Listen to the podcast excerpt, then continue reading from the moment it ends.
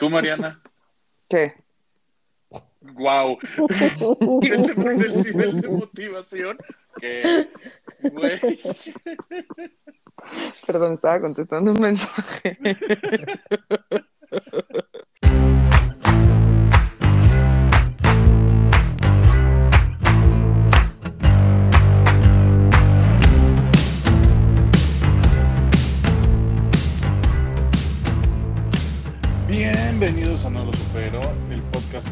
de la poca gente que nos escucha. No sé si eso sea real o no. Pero ahí vamos. Donde les contamos de todo y nada, desde asesinatos, cortesía de Mónica, teorías de conspiración, cortesía de todos, chismes y demás, cortesía de Mariana, y pues un poquito de todo, no le perdemos. Aquí. Honestos. ¿Cómo están grabando hoy en martes a las diez y media por mi culpa? 10.40. Sí, no Uy. mientas, Fernando. 10.40 que necesito, necesito que ya esto, esto se vuelva un éxito rotundo. Tengo que vivir de esto. Oigan, ya Me urge. compártanos, este, hagan algo. No mamen, háganos famosos. Sí, gente que Sí. nos escucha, por favor, necesitamos más ruido. Y bueno, hoy decidí que vamos a atacar a la gente que se pone conitos de metal, conitos de aluminio. Hoy vamos a destruir teorías de conspiración. Oh, Ok. Claro, porque más que nada ya estoy enojada. voy a destruir todas las teorías de conspiración alrededor del alunizaje. Si llegamos, me canso ganso, dijera el peje. Mm, mm, yo tengo serias dudas, la verdad. Jesús bendito. ¿Tú, Mariana? No, no que no. You can see the strings, people. Wow, qué bueno que qué bueno que vengo con toda la disposición de teorías de conspiración, pero justamente vamos a hablar de cómo sí llegamos a la luna y de cómo la gente y dos hosts de este podcast creen en una tontería. Pero bueno, Por lo menos la primera vez Ajá. es fake.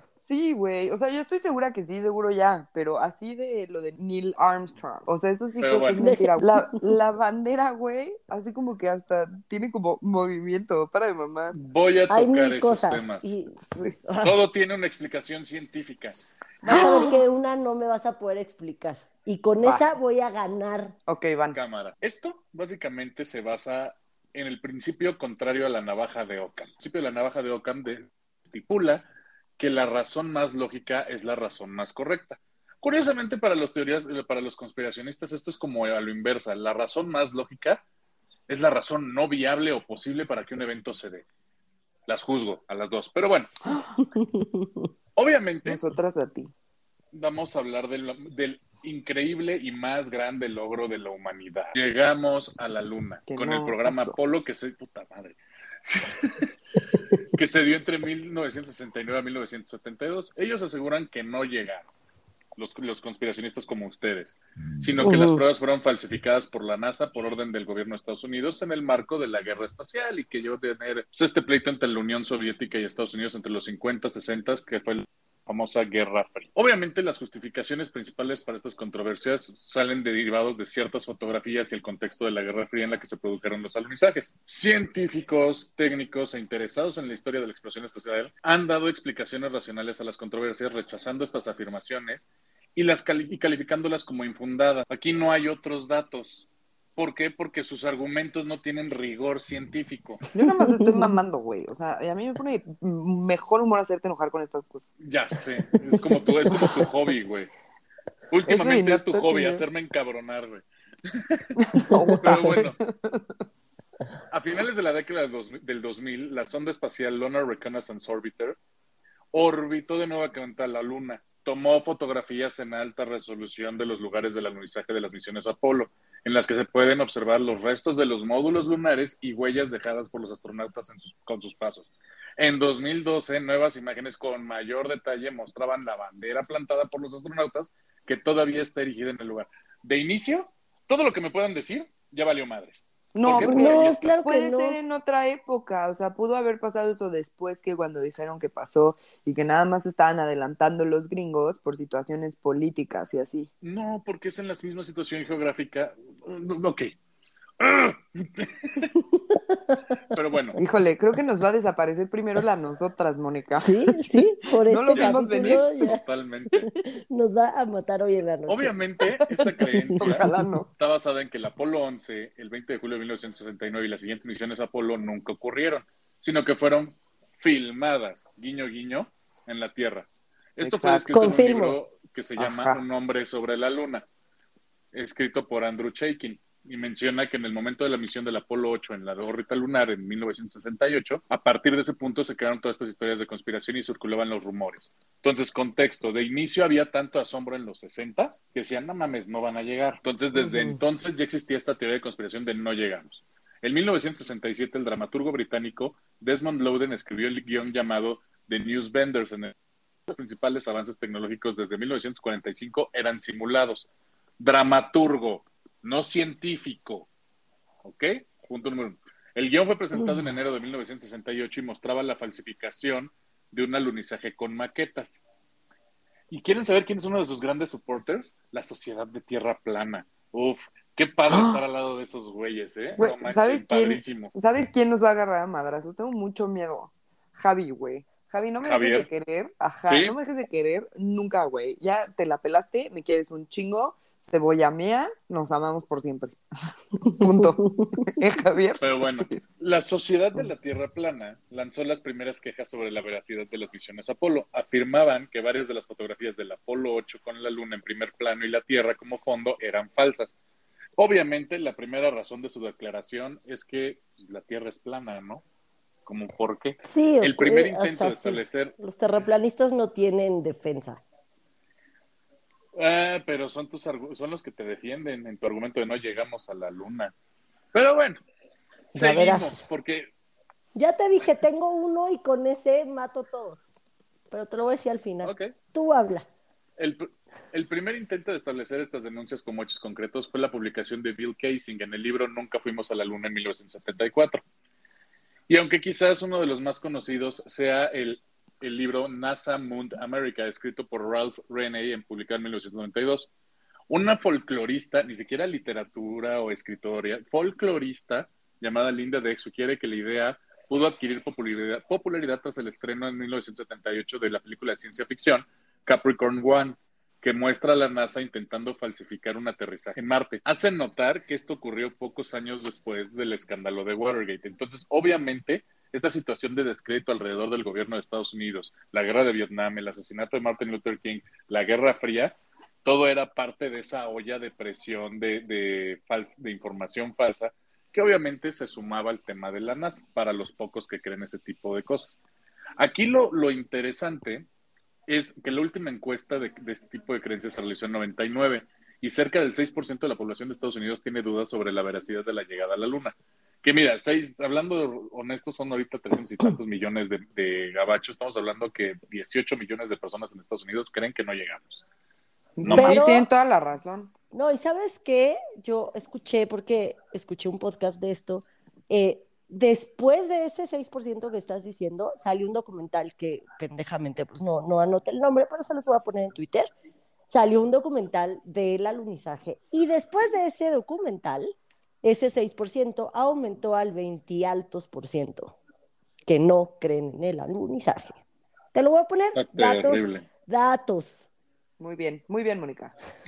Bueno, obviamente la NASA dice, no voy a darle sentido a esta estupidez.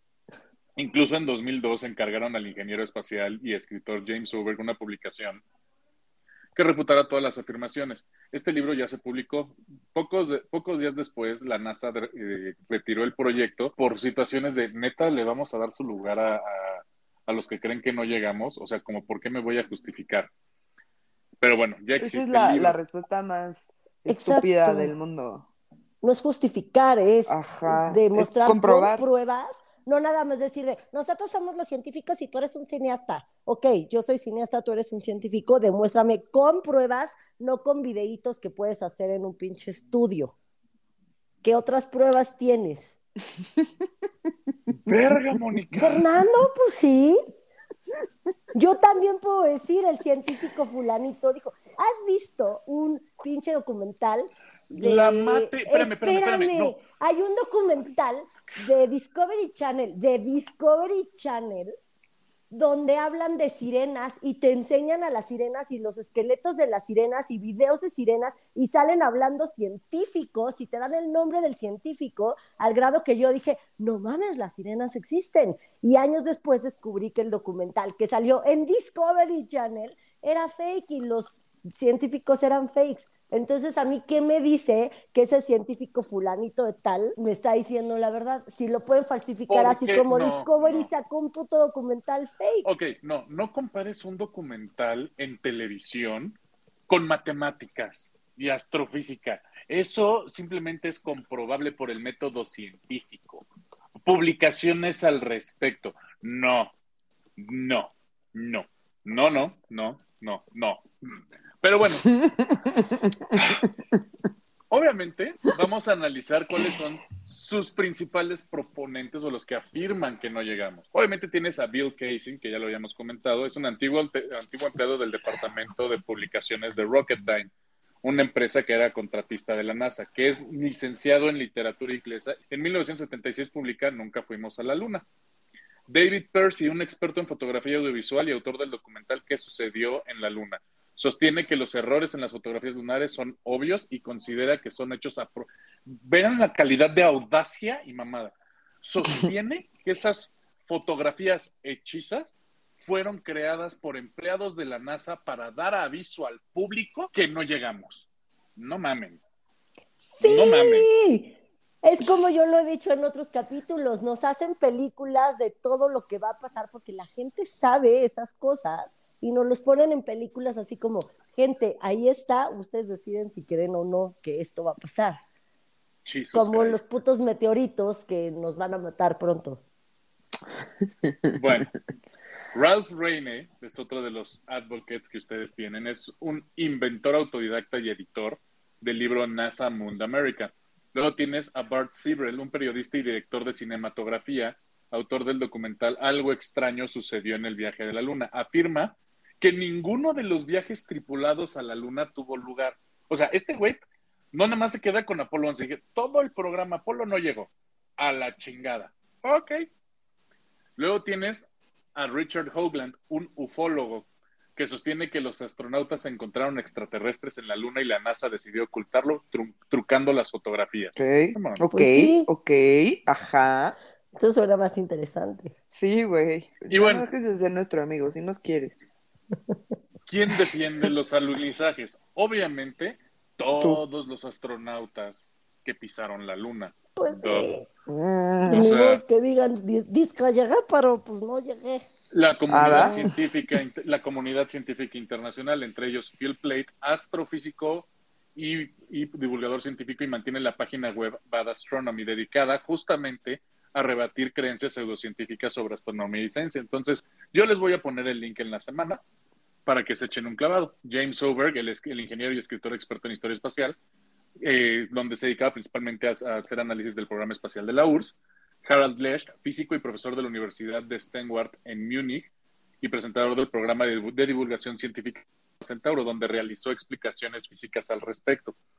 James Scotty, un astrónomo y ex astronauta americano, y Jay Windley son eh, un ingeniero aeroespacial quien ha participado en documentales de Truth Behind the Moon Landings para, para disponer justamente el por qué todos estos documentales que tú ves, Mónica, están mal.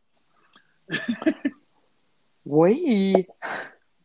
Híjole, Ya, fight, lo fight, dije. fight. Sí, sí, me ofende. Y incluso tiene, un, tiene una, página, una página que se llama Clavius Moon, también se las vamos a poner, donde se rebaten todos los argumentos conspiranoicos que puedan tener acerca del alunizaje. Todos. Hay uno que no, vas a ver, vas a ver.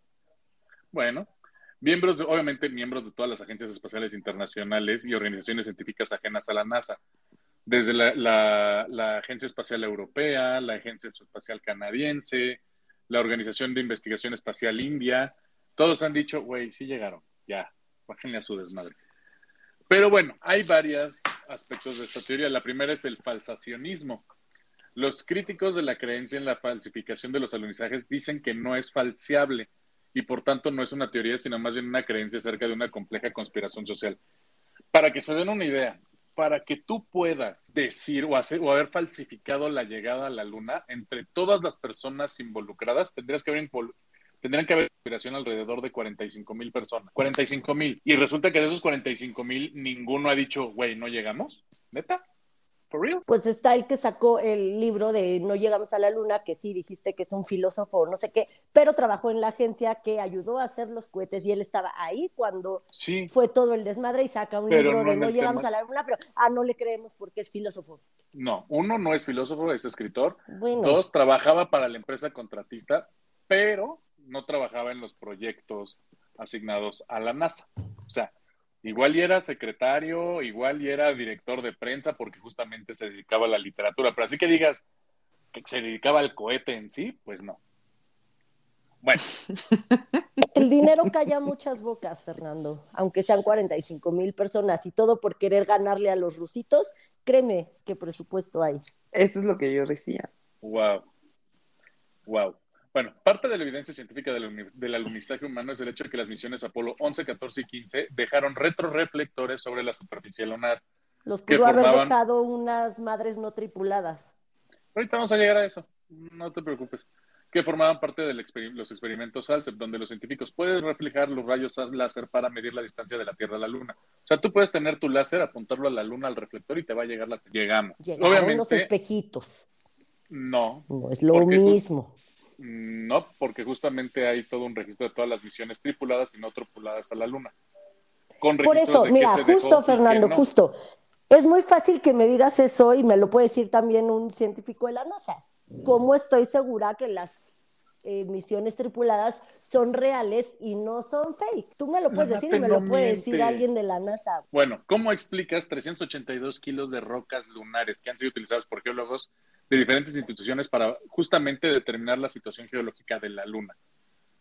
¿Cómo lo explicas? Todas las, las misiones no tripuladas pueden agarrar muestras y son las que pudieron haber puesto los espejitos. No necesitas claro, gente, claro, hay claro, bracitos por- claro, porque tenemos la cosas. tecnología en los años 60 y 70 para mandar misiones no tripuladas y traer 380 kilos de piedras desde la Luna. How? Pues si puedes mandar gente, ¿por qué no podrías recoger piedritas? No, Sí. porque necesitas, no, porque, a ver, si hoy en día tenemos bronca con, con simplemente tener drones, ¿me estás diciendo que en los 60s o 70s podías haber hecho eso? ¿En serio? Mónica? Maybe. Sí, tú no sabes todo lo que nos esconden. My God, no voy a ganar esto, ¿verdad? No. Es, ya, se vuelve un tema de necedad, de simplemente no. Pero Pues bueno, es que sí. ok. Más fácil, más fácil. Vamos a tocar argumentos y contraargumentos. Obviamente, una de los más frecuentes es por qué la bandera estadounidense ondea en fotografías si no hay vide- si no hay viento en la luna, ¿no? Es una de las que tú me estabas diciendo, ¿no, Mariana? Bueno, en las fotografías se puede observar que la bandera tiene un mástil superior que extiende la bandera por completo. Los astronautas movían la bandera para colocarla y tenía arrugas y ondulaciones porque estaba replegada durante el viaje hacia la Luna, lo que daba en las fotografías la apariencia de que puede confundirse con que la bandera estuviese ondeando. Sin embargo, Mm, come on, man. Termina, termina, sin embargo.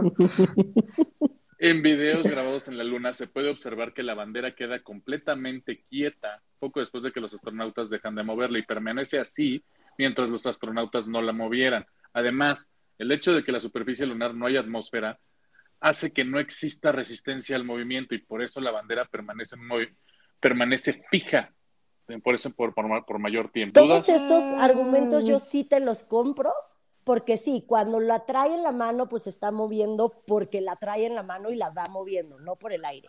Pero hay fotos donde el güey está tres, cuatro pasos lejos de la bandera y la bandera está ondeando.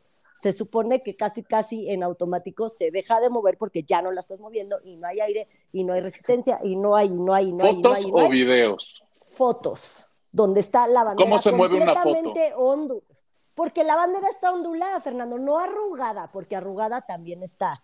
Te la mando en este momento. Sí. Está ondulada la bandera de que está ondeando, no arrugada. Sí, supongo Y que el te astronauta refieres. está lejos. Supongo que te refieres a esta foto donde literal está corrugadita. Ondulando. Oh, sí, no mames, güey. Está corrugada, ¿no? contenta con este capítulo. Dime, Mariana, si esto no es bandera ondulando, obvio se las vamos a poner también en Twitter. Una cosa es arrugadez y Estoy otra cosa es onduladez.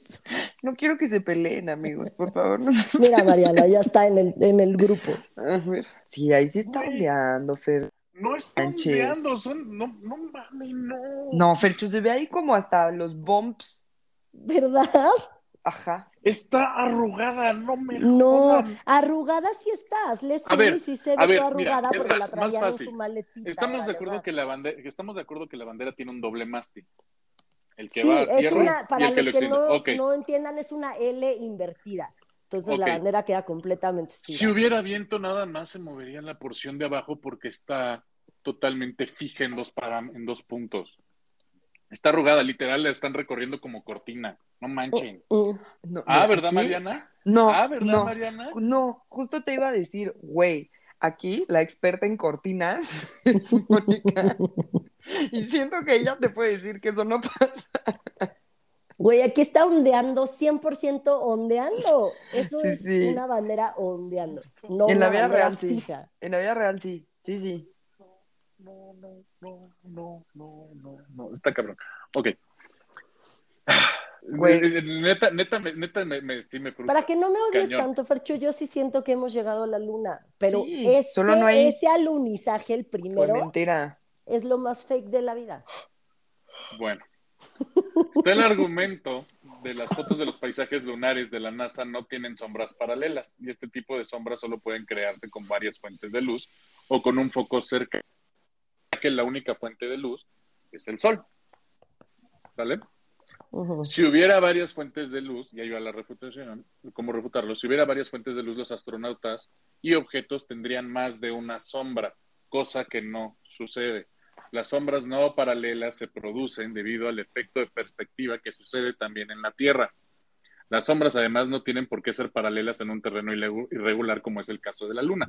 Por otro lado, muchas copias de las imágenes originales han sido retocadas para su publicación en medios por motivos estéticos o simplemente han Por perdido motivos nitidez estéticos, guiño, guiño. Ajá. Ajá. Güey, estoy muy preocupada, ya quiero cambiar de tema. Estoy pensando muchísimo menos de ustedes hoy. Muchísimo. Bueno, está el argumento de que tanto la bandera como la palabra United States siempre brillan cuando todo es, todo es oscuro alrededor. Algunas de las fotografías fijas no encajan con las tomas de video. Sin embargo, la explicación científica para esto es que la superficie lunar también refleja parte de la luz del Sol, iluminando las partes os- oscuras del módulo, cuyo material además era reflejante. No es cierto que las, que las fotografías no coincidan con los videos grabados. Científicos y geólogos de todo el mundo los han analizado durante décadas sin hallar anomalías. ¿Dudas ahí con las sombras? ¿O también me van a rebatir que había varios focos? Pues de esto he visto también mucho y sí puedo estar de acuerdo contigo por sí, porque es irregular y así, que si pones la luz acá se ven tres sombras y si la pones acá solo se ven dos y no se ven paralelas. Órale, va. Aunque sí hay fotos muy extrañas donde sí se tendrían que ver las sombras para el mismo lado. Pero órale, va. Se las doy. Bueno, está el argumento de la, de la ausencia de estrellas en fotografías de la Luna, la cual es, a pesar de la falta, a pesar de falta de atmósfera por- para oscurecer la visión. Esto está basado en los comentarios realizados en su momento por Yuri Gagarin, que dijo que las estrellas eran extremadamente brillantes. Sin embargo, las fotografías de la NASA no muestran estrellas del cielo lunar. Se alega que la razón por la cual no, no aparecen estrellas en las fotos es porque los astrónomos calcularían la posición y configuración y notarían algo incorrecto. Por lo tanto, ahí habría la situación de montaje. ¿Cuál es el tema con la dichosa aparición de fotos o de, estrellas en el firmamento a nivel espacial? Tampoco es que aparezcan estrellas en las fotografías tomadas desde el transbordador espacial o la Estación Espacial Mir o la Estación Espacial Internacional. La razón es que son demasiado débiles para ser captadas por una imagen fotográfica convencional.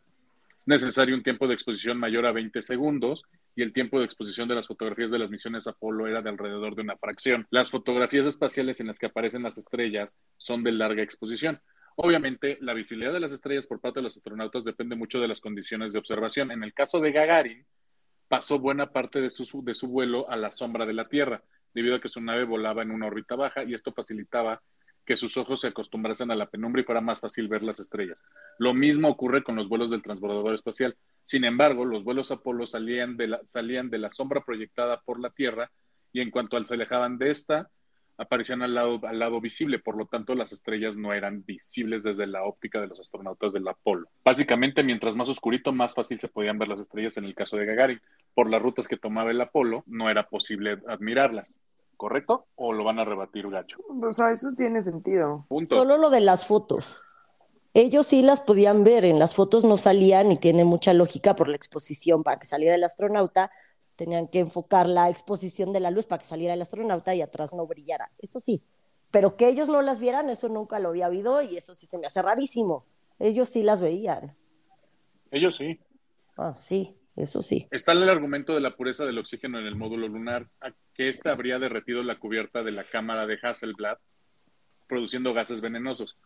¿Por qué no le pasó nada a los astronautas? Las cubiertas de, cámaras de, de las cámaras de Hasselblad utilizadas en los vuelos del Apolo no era la misma que las unidades normales que, se vendía, que vendía esta compañía y fue modificada para adaptarla a condiciones que se iban a encontrar en el espacio, y particularmente calores extremos y fríos extremos. Una de las cuestiones que pasa en el espacio es que te puede dar el sol y toda la cara que le da el sol se, se hipercalienta y la parte posterior que da la sombra es muy fría.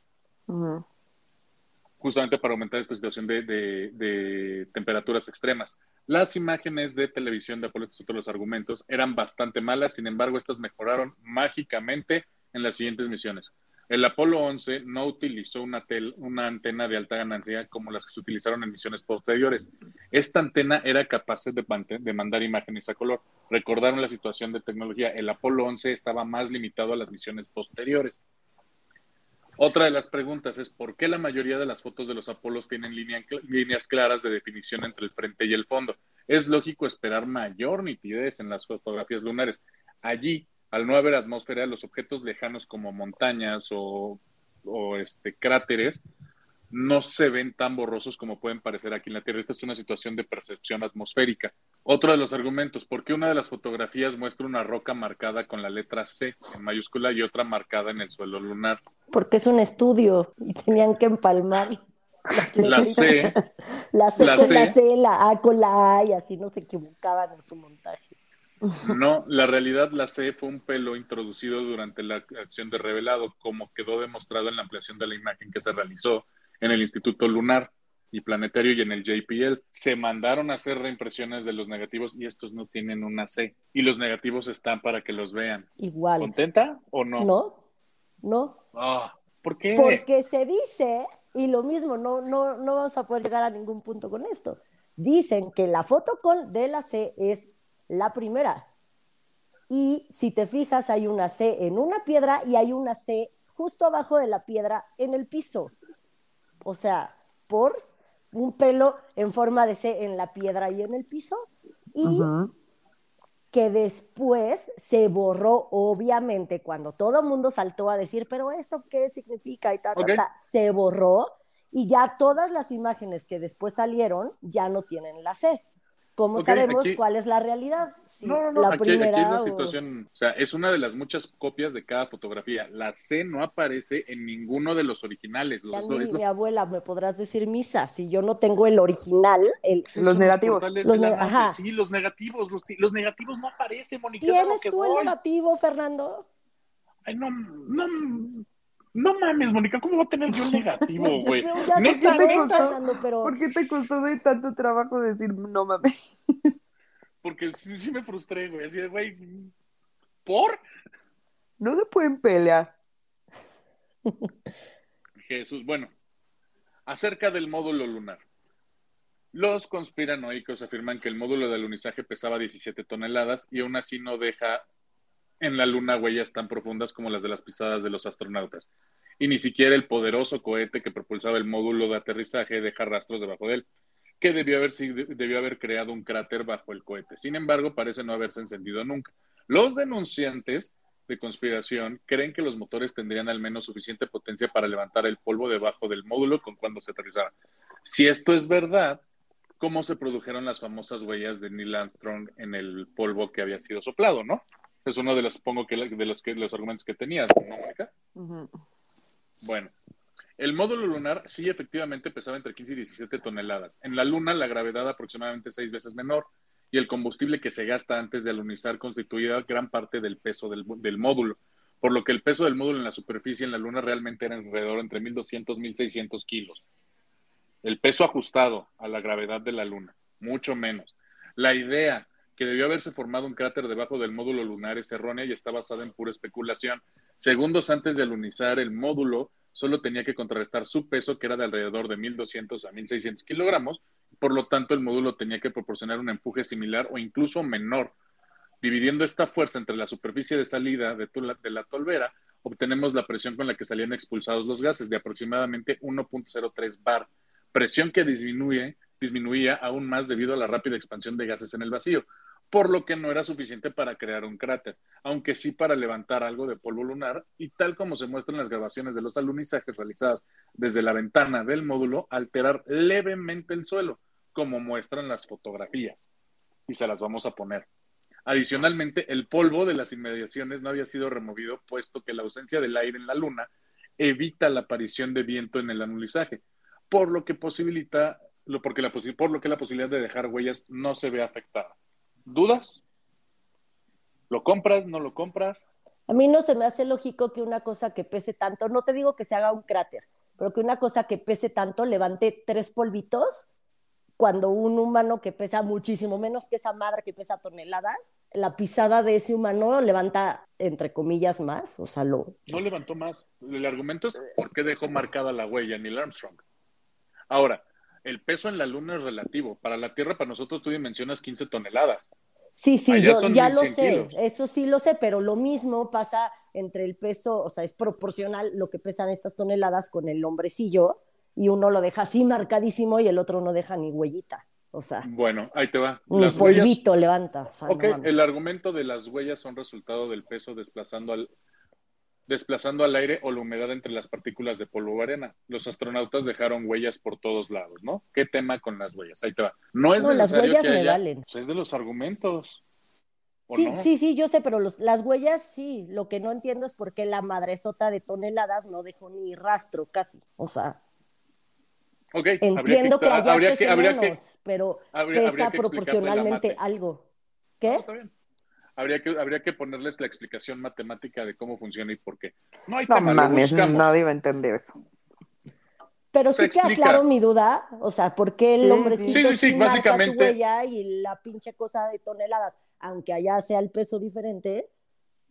O sea, No tiene sentido. ¿por qué eso no marca? O sea, de todas maneras, el peso de, de la nave y de los humanos es, pro- es, es como proporcional, es la misma diferencia Exacto. aquí en la Tierra que allá en la Luna, aunque aquí en la Tierra sea 10, 20 y allá sea 5, 10, o no sé, Ajá, ¿no? exacto. Pero- No, Sí, pero sí, es sí. parte del mecanismo. Acuérdense que el módulo lunar se queda fijo y lo que se bota es la cápsula con la cual se recolecta. O sea, no es como que se levantó todo. La parte, la base del módulo lunar que alunizó se quedó ahí. O sea, esa ahí se quedó, Ajá. no se movió. Lo único que se despegó es parte del módulo lunar con el cual fueron cachados allá arriba. Ok. Es todavía menos peso. Pero bueno.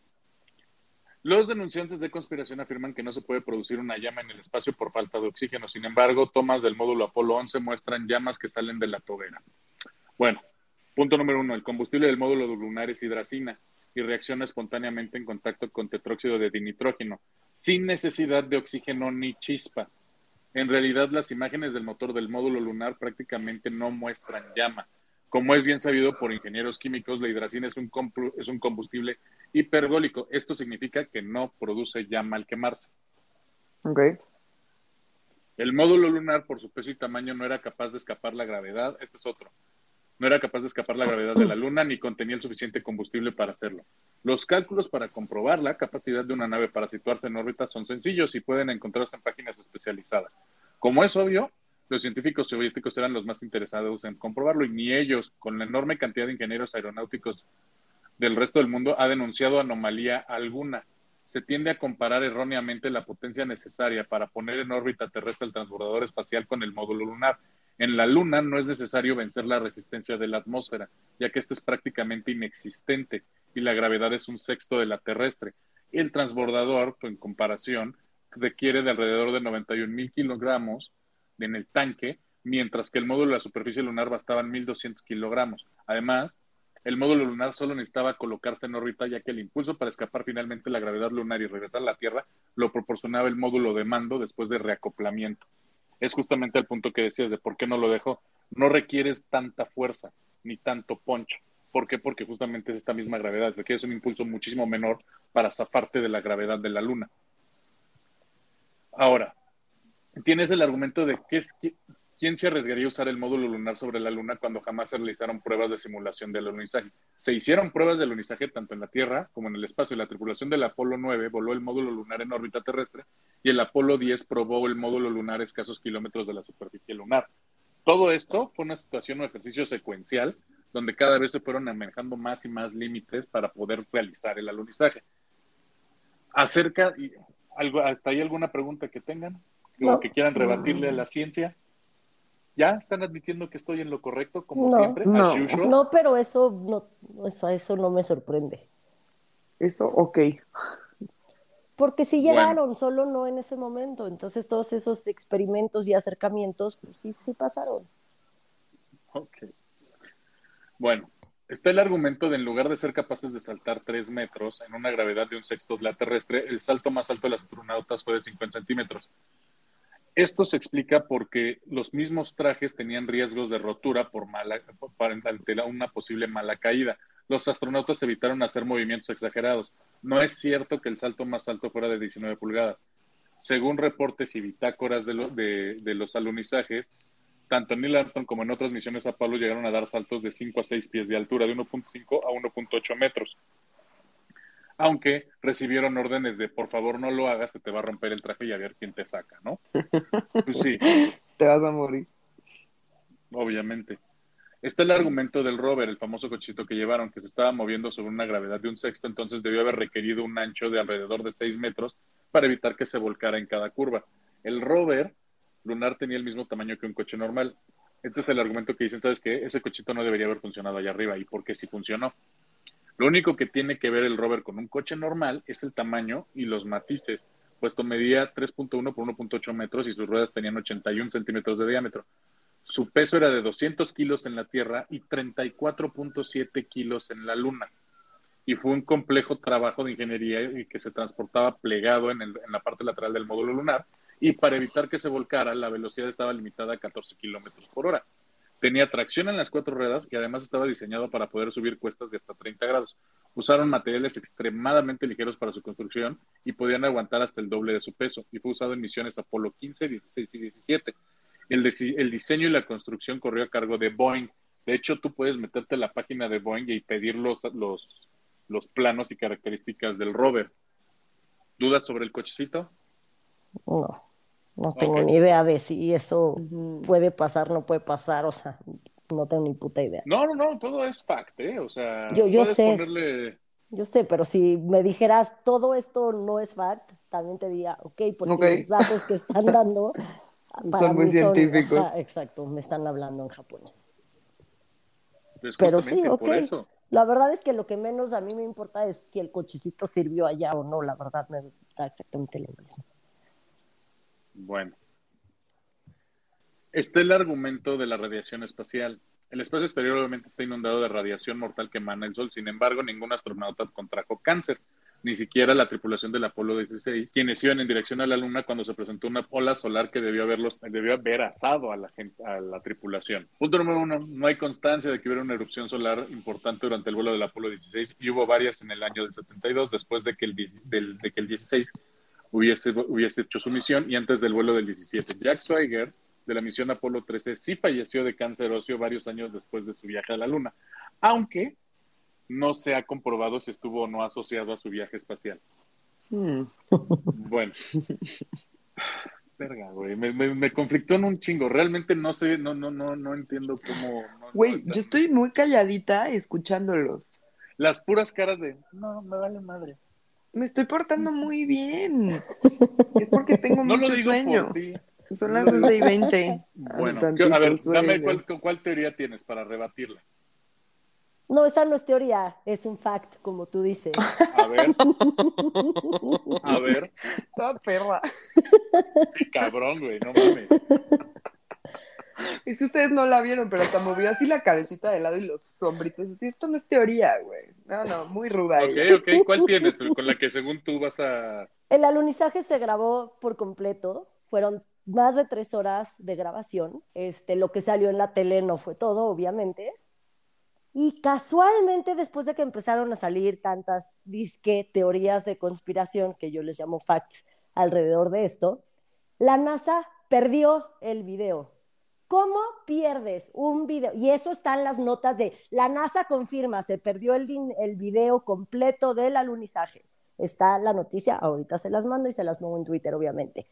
¿Cómo, siendo algo tan importante para la humanidad y tan importante para la NASA, pierdes el video? Es más, dicen que se grabaron otras cosas encima del video del alunizaje, del video completo. Los cachitos que seguimos viendo los seguiremos viendo por siempre. Eso de que pierdas algo tan importante y no lo tengas resguardado casi casi bajo llave, se me hace una estupidez y se me hace ¿Quién que es la fuente? querían, sí, cualquier noticiero te lo puede decir, ahorita te lo mando. Ah, venga. Que mira, te siendo honesto, la menor de tus preocupaciones es grabar el evento si tienes que sobrevivir en la luna, Mónica. Pero bueno, just saying. A mí se me hace, ahorita te busco la- la- los demás, o sea, Pero el argumento no es se perdió, ¿eh? Es, es fallaron en el proceso de grabación, que te puede pasar en una misión de este calibre, donde las prioridades no es, ay, mira, güey, me voy a tomar un TikTok en la luna, güey. No, yo en, bueno, en el podcast que oí y en, ahorita te busco, es que lo vi, era se perdió. La NASA da por perdido el video original del primer paseo lunar. Por perdido, eso dice. Espérame. Pero lo perdió en 1969 o lo perdió años después. Años después lo empezaron a buscar en el 2002. Y hasta el día de hoy no O sea, aparece. entonces significa que ya hay copias hechas de toda la filmación, Pues al parecer no. donde no hay Porque problema. solo, solo lo que todo el mundo vemos es lo que copiaron, pero el video completo es el que está perdido. Bueno, Bueno, ahorita no me voy a poner a buscar, Eh, pero se los voy a poner en Twitter. y bueno, obviamente, ya este, pa- para medio cerrar un poquito, porque creo que no les voy a ganar el día de hoy, a pesar de que la ciencia, la ciencia habla por sí mismo, la ciencia.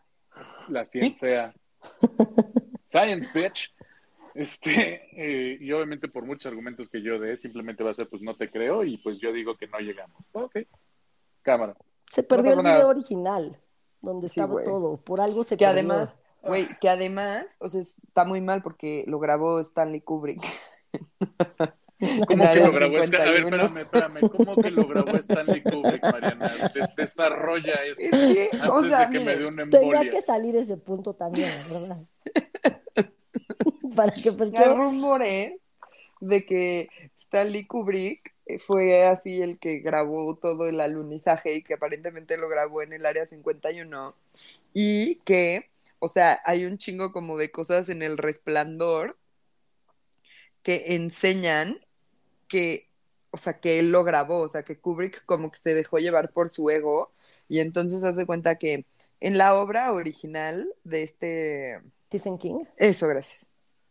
En la obra original ven que el, cuarto no es el 237, creo que es el 200 algo, pero no es el 237.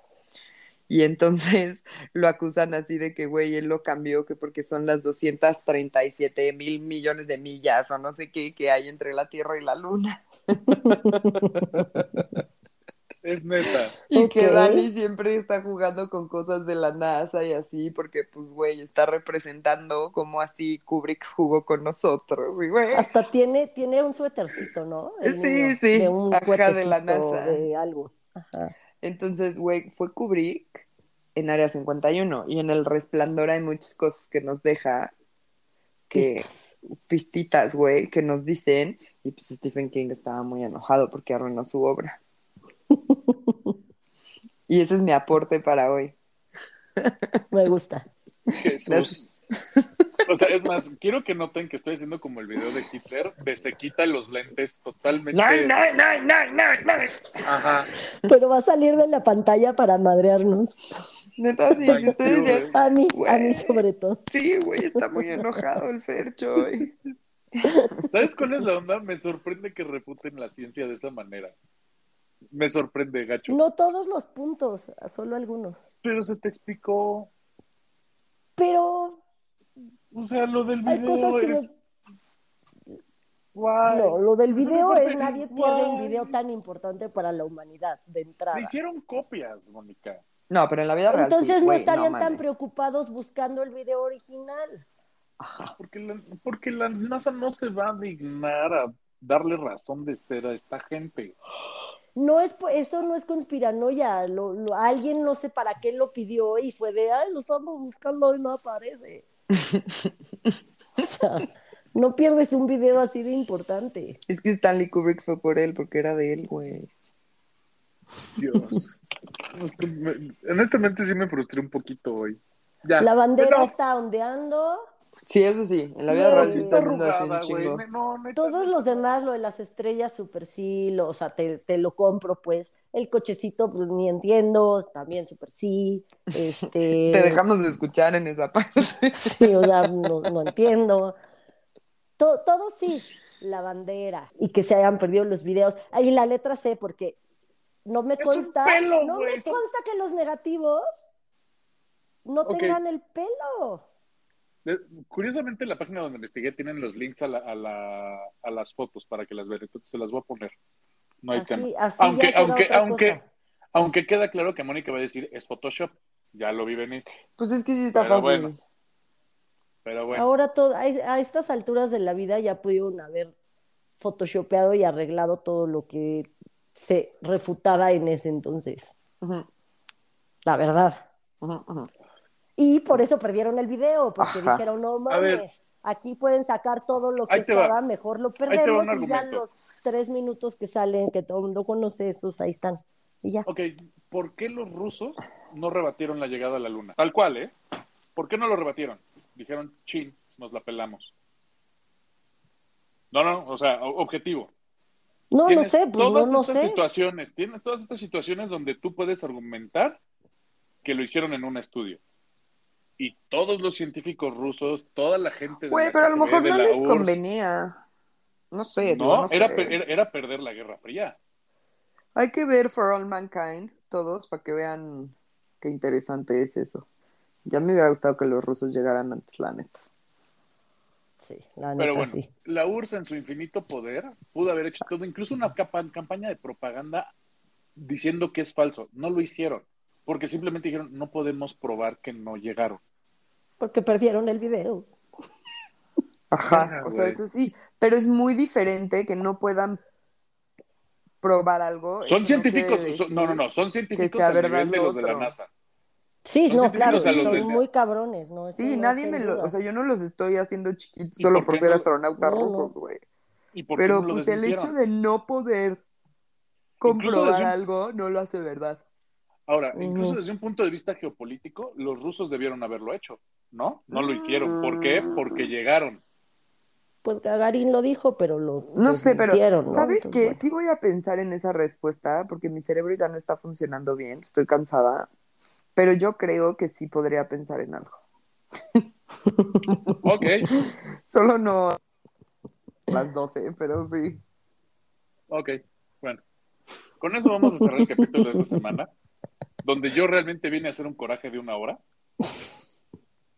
Después de llevar todo el día de corajes, ay, pero te queremos. Ay, sí, todo tu día No, fue no, así. No, no, no, no. Qué- qué- qué Perdóname, desastre. Fercho. Ujú. No, no, no. no. Tenía que Ustedes, meter la polémica.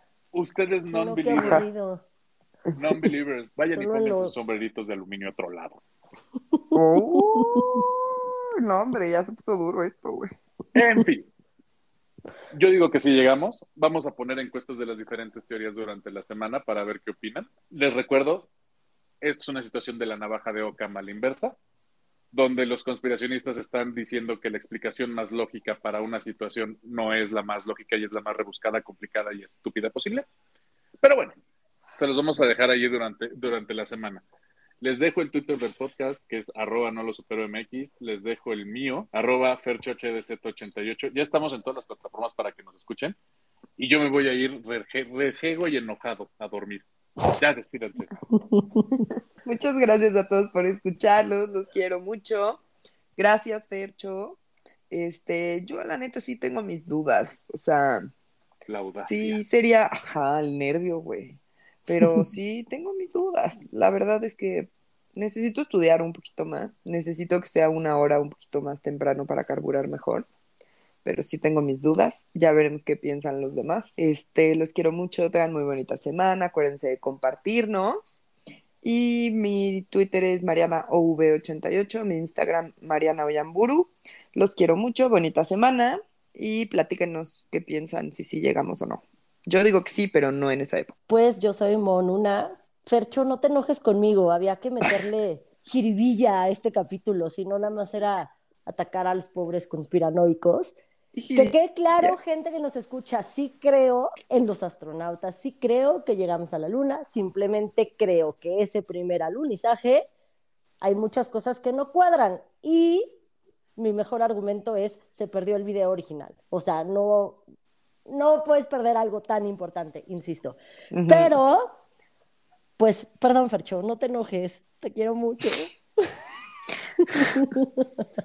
Honestamente estoy esperando que después de que terminemos de grabar me digas si llegamos, güey. O sea, ya, ya, ya así como que... Sí llegamos, no esa vez. Ajá, sí. Es más, ¿sabes, sabes, No me sabes odien, quién se, gente. ¿sabes quién se va a ofender? Una de nuestras fans del podcast, que es un mega fan del espacio, la tocaya. Está... Ah, también Ale, mi Alecita Rivera, mi, la corresponsal de Vortex, también me va a mentar la madre y Bernardo seguro también. Pero Seguro. Vamos a ser muy se juzgadas, perdió no el video pedo. original. Punto, punto. Perdieron el video original. Gente que nos escucha, pónganlos en su lugar en la semana, por favor. Gracias. Pero no me odies, Fercho. Y quiero mandarle un saludo a Pedro Arturo Cardona, que ahí también nos comenta de repente en Twitter, y a Fernando, ahora sí con nombre, el hijo de Mm. Lichita, porque el, el capítulo pasado lo saludamos solo como el niño El hijo de 16 años. 16 años. Entonces, hola Fernando, este, qué bueno que nos escuchen. Y No sigas nuestros consejos, no Fernando. sigan sé un, un adulto más funcional, por favor. Ajá. Por favor, si creen en el alunizaje para que no te ganes tantos corajes eh, hacia tu persona. Y este, pues bueno, mi les dejo mi Twitter, que es una tuitera, y mi Instagram es Monuna. Síganos escuchando, por favor, compártanos, déjenos sus comentarios y les ponemos todo lo que les dijimos a favor y en contra en el Twitter en la semana, aunque Fercho quiera solo odie. refutarnos. Bonita semana, Porfa, los queremos apoyen a la ciencia. O sea, Estas sí apóyenla, pero también hay que ser objetivos. Bueno, los queremos. No. Linda semana. Bye bye. ¡Adiós! No. Objetivos que. Bye. No, no. Ay. Bye.